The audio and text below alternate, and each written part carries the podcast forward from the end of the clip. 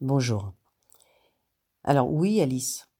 Alice, qui est en PMA, me demande euh, si c'est important d'être accompagnée euh, psychologiquement pour mieux accepter la PMA. Ben, bien sûr, je vais répondre que oui. Euh, comme c'est une période assez difficile et délicate et sensible, le fait de pouvoir parler avec quelqu'un sur ce que vous ressentez pendant cette période délicate vous permet de ne pas être en stress et de ne pas garder à l'intérieur les émotions négatives ou le stress ou la pression que vous pouvez ressentir euh, euh, pendant cette période de, PMA.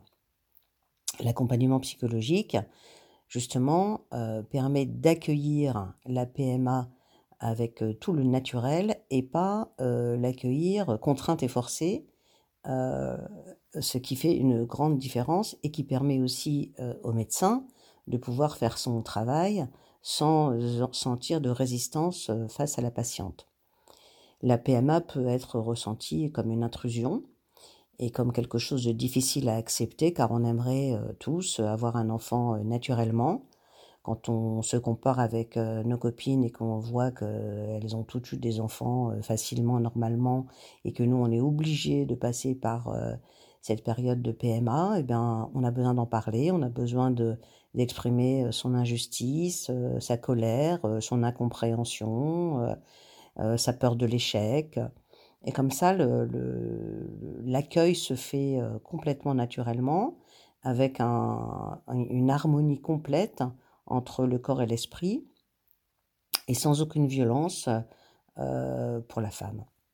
Voilà, je pense effectivement donc qu'il est important à Alice de se faire accompagner pendant la PMA pour pouvoir la vivre euh, alignée et en harmonie avec soi-même. Voilà, j'espère avoir répondu euh, à vos questions. Et vous, mesdames, euh, celles qui êtes en train de suivre une PMA, au lieu de venir après la PMA quand ça n'a pas fonctionné, ou, ben, c'est mieux de venir pendant ou avant pour être en condition, pour pouvoir accepter cette PMA sans la ressentir comme une intrusion. Voilà. À bientôt.